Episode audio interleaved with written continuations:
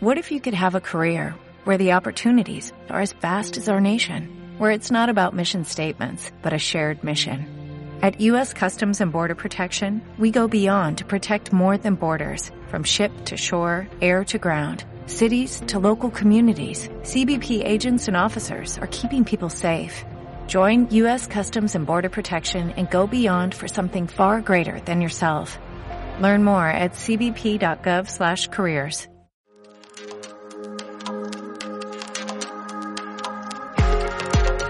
Hey, soy Néstor Salas, pastor del Centro Cristiano Esperanza de Valencia. Este es nuestro podcast y queremos agradecerte por acompañarnos. Espero que puedas ser inspirado, desafiado a crecer en tu fe y que puedas ver a Dios moverse en tu vida. Disfruta del mensaje. El pastor acerca de la vida de Nick, no sé cómo se pronuncia su, su apellido. Eh, es impresionante que es una persona que, a pesar de sus limitaciones físicas, yo lo, he visto testificando, hablando acerca de Jesús y orando por todo el Senado de, de, Naciones, por el Congreso de los Diputados, lo que vendría a ser España. Alguien que humanamente tendría que resignarse a estar tendido en la cama, sin un aparente futuro, sin una aparente felicidad, sin un aparente éxito en su vida. Habría que ver cómo medimos el éxito, pero eso igual es un tema para otro día. Sin embargo, me impresiona que es alguien que se levantó y dio el paso. Y eso es determinación. Es una decisión constante para un propósito. No es solo una emoción. No es solo ver un vídeo y decir, wow, qué emocionante, qué animado me siento. Realmente es un valor que se va cultivando en nuestro interior, en nuestro corazón. Y me encanta Job 22, 28, que es el, es el pasaje que hemos escogido para esta serie, que dice, determinarás a sí mismo una cosa y esta te será firme y sobre tus caminos resplandecerá luz. Es decir, cuando caminamos firmemente hacia el propósito que Dios marca en nuestras vidas, se hace la luz en nuestra vida. Nuestras vidas comienzan a ser relevantes.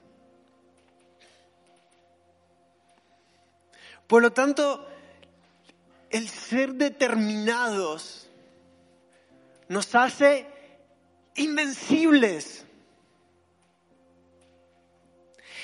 Es, y esto lo decía el vídeo cuando ese chico que estaba intentando sacar ese paso en el, en, el, en el monopatín. Dice, es imposible derrotar a alguien que se rehúsa a renunciar. Yo no sé si has visto a alguien que practica skate. Yo no lo practico.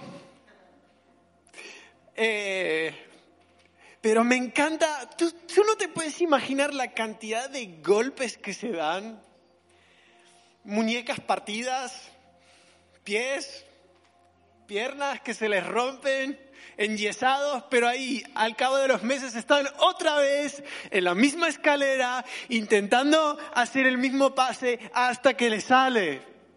Y luego los ves ahí toreando el skate. Determinados. Y la semana anterior eh, aprendíamos acerca de, de, de la historia de esa mujer que le cambió a Jesús un no por un sí. Y en esta mañana quiero, quiero contarte la historia de un paralítico, de alguien para el que, bueno, el tiempo, las oportunidades dejaron de pasar. Alguien que aparentemente le empezó a dar quizás hasta igual su postura. Quizás se resignó en su corazón y decir, bueno, ahora ya estoy aquí. Quiero hablarte de la historia en Juan capítulo 5, la historia del, del paralítico. Y nos cuenta la Biblia que había un estanque de agua que de vez en cuando se movía. Muchas gracias. De vez en cuando se movía esta agua y el primero que entrara allí recibía su milagro. Y ahí alrededor de ese estanque de agua había muchas personas, enfermas, ciegos, sordos, paralíticos. Y especialmente había un hombre que llevaba mucho tiempo allí, llevaba 38 años allí. Imagínate la cantidad de oportunidades que él vio y no pudo aprovechar. No las aprovechó. Pero hasta que un día Jesús fue a ese lugar y en el versículo 5 dice, de Juan capítulo 5, entre ellos se encontraba un hombre inválido que llevaba enfermo 38 años. Cuando Jesús lo vio allí, tirado en el suelo, y se enteró de que ya tenía mucho tiempo de estar así, en esa condición. Estaba tirado en el suelo y Jesús se le acerca y le dice, ¿quieres ser sanado? Parece una pregunta que requiere una única respuesta, sí o no. ¿Quieres ser sanado? ¿Quieres que tu situación cambie? ¿Quieres la respuesta que tanto tiempo has estado esperando en tu familia, en tus estudios, en tus finanzas, en tu trabajo? Y el hombre responde de una manera un poco extraña y le dice, Señor, es que no tengo a nadie. Señor, es que estoy solo. Estoy triste, abandonado, nadie me quiere, todos me odian. Me abandonaron. Es culpa de ellos. Señores, que se olvidaron de mí. Entonces, como no tengo a nadie que me meta en el estanque, pues cada vez que se agitan las aguas, siempre alguien me gana. No llego. Y Jesús, sin vacilar, le dice, levántate recoge tu camilla y anda. Qué raro, ¿no? Parece que Jesús le da una respuesta un poco dura. Ah, Señor, llevo mucho tiempo aquí, no me puedes hablar tan directo. Quizás Jesús tendría que haberle dicho, ah, hombre, lo has pasado muy mal, has estado muy solo. Ven, déjame que te dé un abrazo, déjame que te haga una caricia por la cabeza, déjame llorar contigo un poquito. A ver, cuéntame, ¿cuánto tiempo llevas aquí? ¿Y tus amigos? Ah, te han abandonado, ¿verdad? No. Jesús le dice, levántate. Señor, pero al otro al otro paralítico le dijiste que le perdonaban los pecados. A este ni los pecados le perdonas. Es verdad que este hombre necesitaba ser sano en su, físicamente, también necesitaba ser sano emocionalmente. Y algo que me encanta de esta situación es que Jesús hace esto. Él está allí en, en su situación en su lugar, abandonado, triste, solo. Y Jesús se acerca a él. Y eso precisamente es lo que hace la gracia de Dios. Dios se acerca al mismo lugar en el que te encuentras. Pero no solo para demostrar compasión o misericordia sino que la gracia de Dios viene a nuestras vidas para transformar nuestras vidas, para transformar nuestro estado. Amén. Este hombre estaba ahí olvidado. Es más, no sabemos ni siquiera cómo se llama. Pero sabes, en ese momento en el que Jesús se encuentra con él, yo creo que algo cambia en su corazón. Y eso es lo que hace la gracia de Dios en nuestras vidas. Cuando nos encontramos con Él, algo cambia en nuestro corazón. Transforma nuestra situación. Y este hombre cambió su mente. Porque sabes, para ver un milagro de Dios en nuestra vida, es necesario obedecer.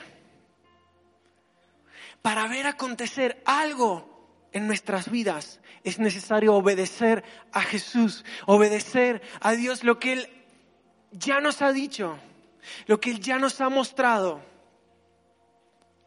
Y Jesús le dice tres órdenes claras.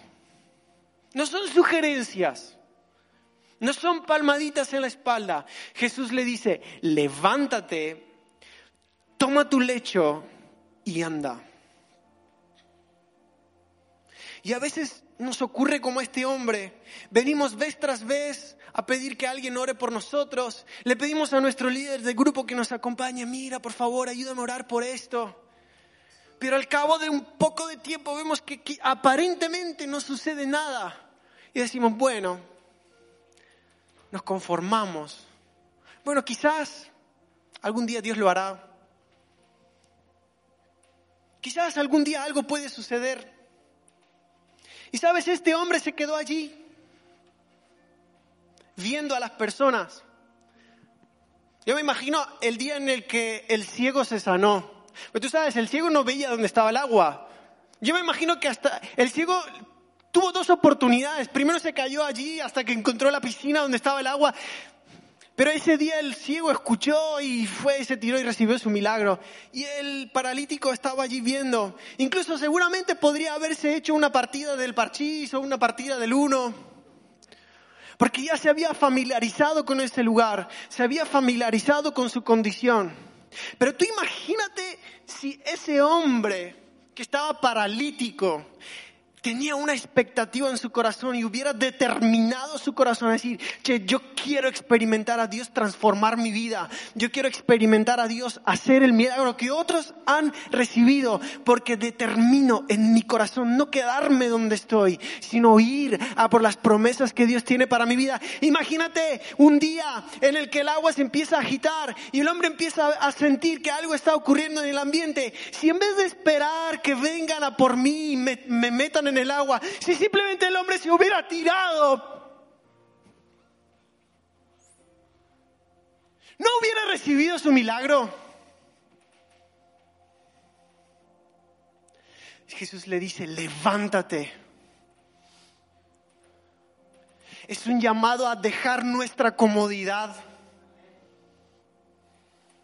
Es un llamado a determinarnos, a decir, Señor, yo no me quedo en esta situación. Es un llamado a cambiar mi perspectiva, a dejar de culpar a otros, a asumir mi responsabilidad, a sacudirme el polvo. Quizás es un llamado a dejar la comodidad de la tristeza, la lástima, dar pena. Pero siempre levantarse es un llamado a accionar. El levantarse es un llamado a dar el paso. Es tiempo de levantarnos. Es tiempo de determinarnos, de sacudirnos el polvo, de las preocupaciones, el desengaño, la frustración, el cansancio. ¿Sabes cuándo comenzó a ocurrir el milagro en este hombre? Cuando él determinó en su corazón a obedecer. En el momento en el que él puso su corazón a decir, yo creo en lo que Dios me está diciendo. Yo me imagino que sus músculos comenzaron a cobrar fuerza, que sus articulaciones comenzaron a responder, que sus nervios volvieron a la vida. Pero fue en el momento preciso en el que él decidió cambiar, de, de estar sentado a empezar a obedecer. Cuando cambiamos esa actitud y nos determinamos a no continuar de la misma manera, es cuando comenzamos a experimentar milagros sorprendentes en nuestra vida. Yo quiero desafiarte en esta mañana, determínate en tu corazón. El vídeo decía, es un compromiso conmigo mismo. Y es que hay una diferencia entre tan solo tratar de levantarse a levantarse. Y lo que marca la diferencia es nuestra determinación.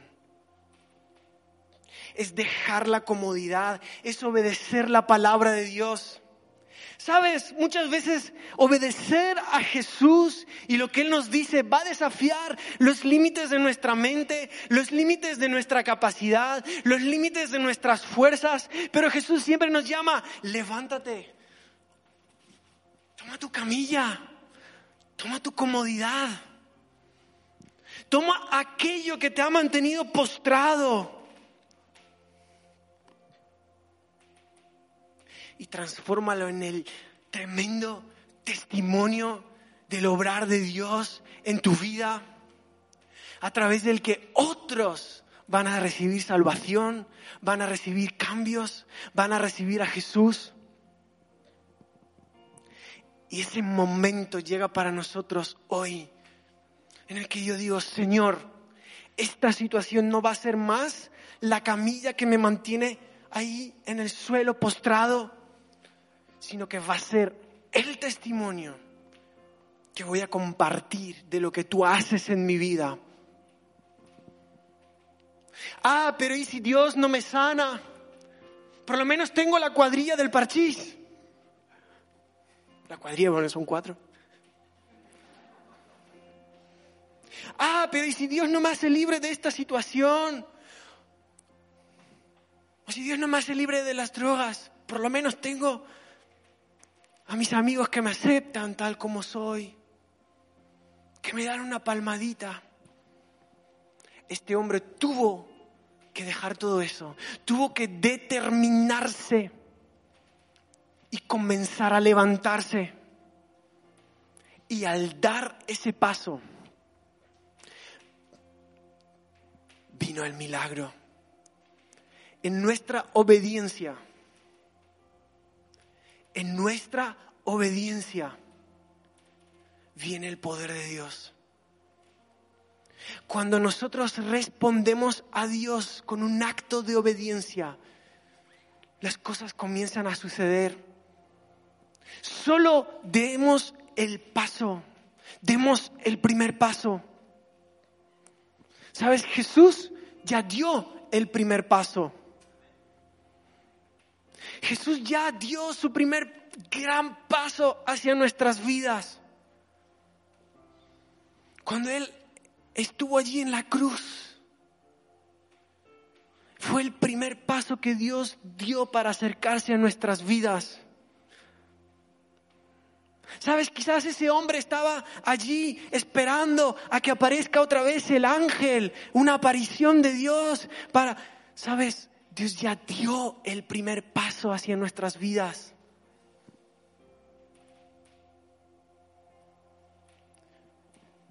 Pero a veces pensamos, Señor, si tú me ayudas a perdonar,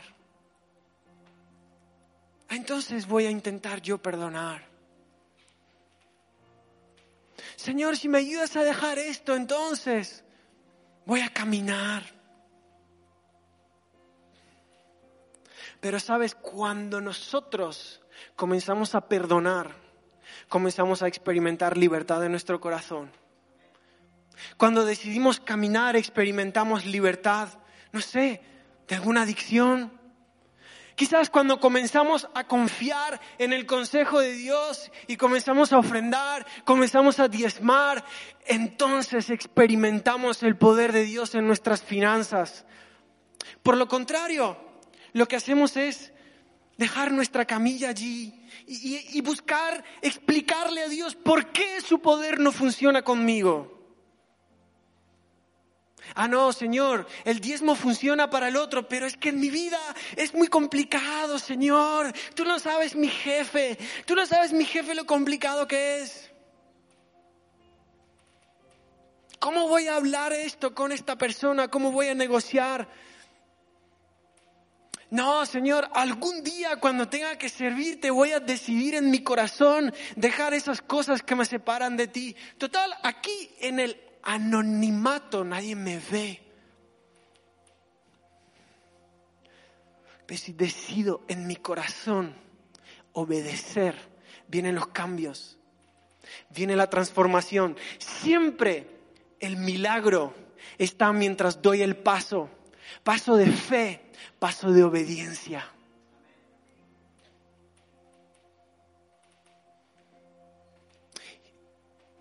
Y mientras los músicos nos, nos ayudan, ¿sabes qué ocurre? Muchas veces le pedimos a Dios intervenir en nuestras vidas, pero debemos determinarnos a obedecer y a caminar en lo que Él ya nos ha dicho. Determinarnos a caminar hacia su propósito.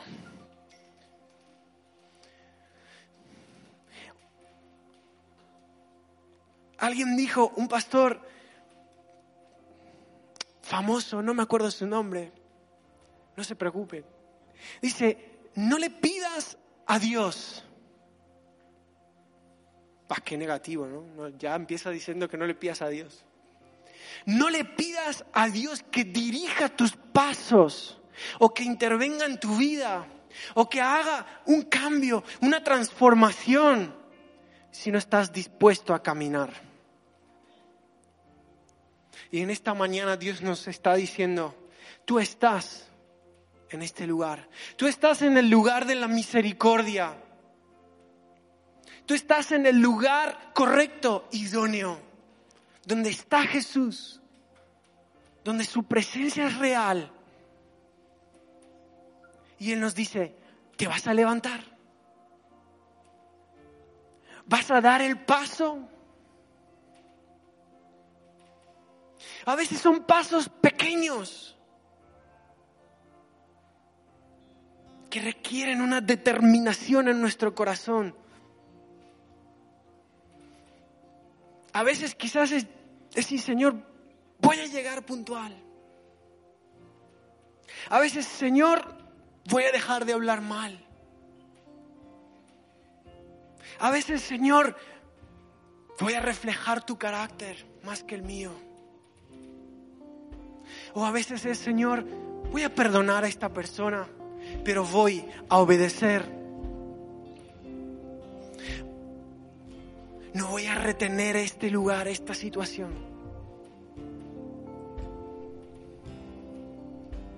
Y en ese momento en el que pongo esta decisión y en el que pongo esta determinación en mi corazón a obedecer, ocurre es en ese momento que decís, Señor, doy el paso. En ese momento viene el poder de Dios. En ese momento ocurren los milagros. Iglesia, quiero invitarte a ponerte de pie y a decir, Señor, en esta mañana me voy a levantar. En esta mañana voy a dar el paso.